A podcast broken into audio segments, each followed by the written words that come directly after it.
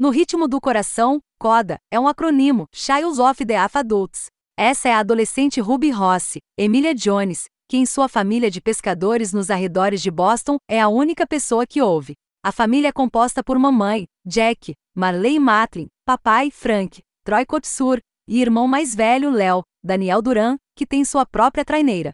Ruby também trabalha no barco e acaba servindo de intérprete para a família ao lidar com as autoridades pesqueiras, assuntos de negócios e necessidades gerais da vida. Na escola, Ruby tem uma amiga Gertie, Amy Forsyth, uma paixão Miles, Fergia Walsh Peelo, e um hobby secreto, cantar. Ela se junta ao coral, principalmente porque Miles o faz, e consegue se superar o suficiente para impressionar seu professor, Senhor Villa-Lobos, Eugênio Derbez. Fantástico, que a encoraja a se comprometer e se inscrever na Berklee College of Music.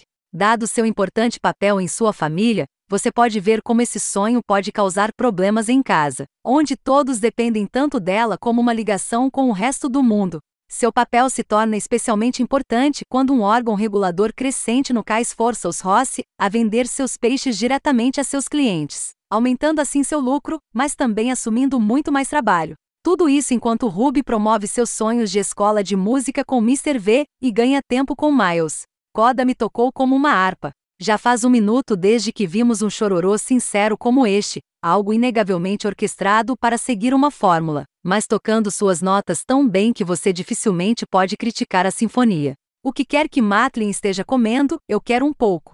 Ela simplesmente não mudou de seu papel vencedor do Oscar em Filhos de um Deus Menor, que foi há mais de 35 anos, e tão atraente.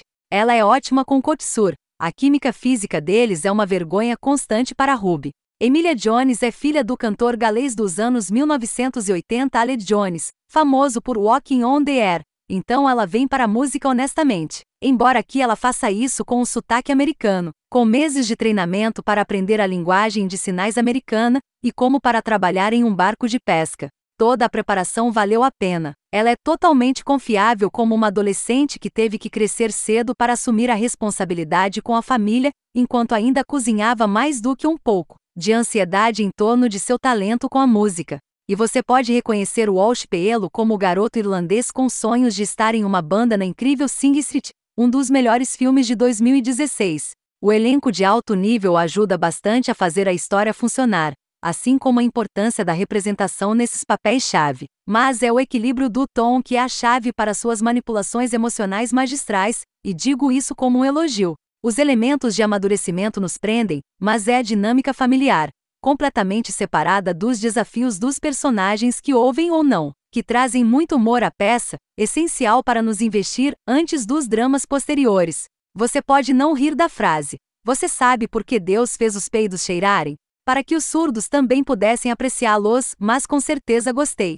Coda é uma maneira de qualquer coisa como realismo social genuíno. Estou apenas lembrando o tipo de coragem que um filme ambientado em um ambiente muito semelhante, Manchester by the Sea, tinha em espadas, o que está ausente aqui, mas de maneira inteligente e leve, conta uma história com pessoas relacionáveis e críveis, onde a deficiência é um fato da vida, um significante cultural, mas não uma característica definidora.